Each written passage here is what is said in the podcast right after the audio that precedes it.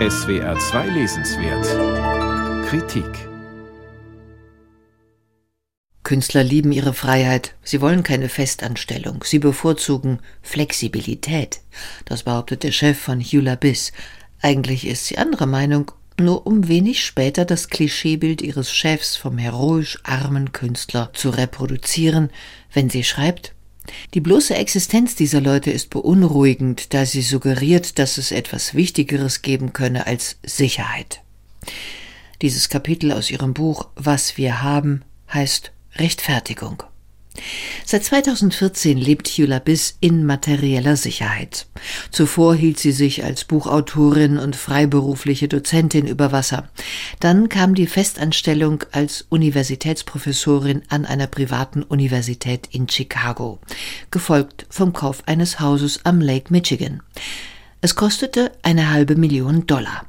Den Preis gibt sie im Buch an. Das gehört zu den Regeln der Ehrlichkeit, die sich Jula Biss fürs Schreiben ihres Tagebuch-Essays Was wir haben gegeben hat. Beunruhigt beobachtet sie, dass sich mit dem Hauskauf ihr Leben, ihre Haltung zu Politik und Kunst verändern. Von den widersprüchlichen Gefühlen, die sich aus dem Verlust der Ungewissheit und dem Gewinn an Sicherheit und Ansehen ergeben, handelt ihr neues Buch. Sie vermisst die Lebendigkeit der Beziehungen im alten Mietshaus, ist aber genervt vom Saxophon spielenden Nachbarn an ihrer neuen Adresse. Sie denkt über die angenehmen Seiten ihres neuen Reichtums nach und erschrickt, als sie bei John Kenneth Galbraith liest, Reichtum sei ein unerbittlicher Feind des Denkens. Ist es so? Deformiert Besitz macht Geld blöde? Hula Biss sammelt vorwiegend Indizien, die dafür sprechen und räumt dann ein, dass sie deswegen ihr angenehmes Leben nicht verlassen wird. Ihre Ehrlichkeit besticht.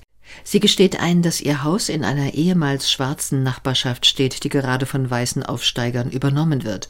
Sie gesteht ein, dass sie als Professorin für Non-Fictional Writing die Kinder reicher Leute unterrichtet, die mit dem, was sie bei ihr lernen, nie Geld verdienen müssen. Sie gesteht ein, dass sie wie eine Aristokratin aus dem 18. Jahrhundert lebt, ihre Tage verbringt mit Klavierspielen, Schreiben, Gartenarbeit. Dies alles beichtet sie wahrheitsgemäß, sowie auch die Höhe ihres Jahresgehalts 73.000 Dollar. Und am Ende fragt sie sich, ob dieser Essay so etwas ist wie ein Experiment in Selbstentblößung?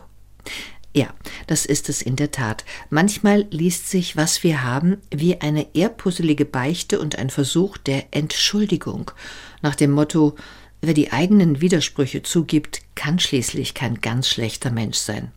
Was wir haben, ist der Versuch, sich selbst von außen und mit unbestechlichem Blick zu untersuchen. Dieses Verfahren stößt an natürliche Grenzen, aber manchmal gelingt es bravourös, zum Beispiel im Kapitel Titanic. Neben der Beschreibung skurriler Merchandising-Produkte findet sich die Information, dass der erste Klasse-Passagier Benjamin Guggenheim seinen Platz auf einem der Rettungsboote nur deshalb nicht einnahm, weil sein schwarzer Butler nicht hätte mitkommen dürfen. Hundert Jahre später erhält die Autorin Hula Biss ein Stipendium der Guggenheim Stiftung in Höhe von 45.000 Dollar. Zur Abrundung ein Kommentar, wie Biss den Untergang der Titanic im Kino sah. Zitat Ich genoss es, dem Ruin des Reichtums zuzusehen. Dieser Genuss existiert seltsamerweise neben all den Annehmlichkeiten des Reichtums.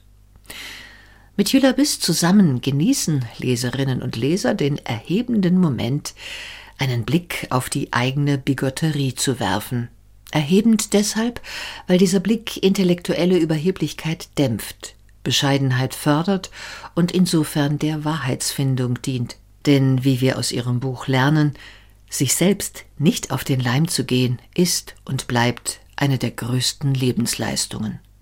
Hula Biss, was wir haben, über Besitz, Kapitalismus und den Wert der Dinge aus dem Englischen von Stephanie Singh. Hansa Verlag München, 208 Seiten, 22 Euro.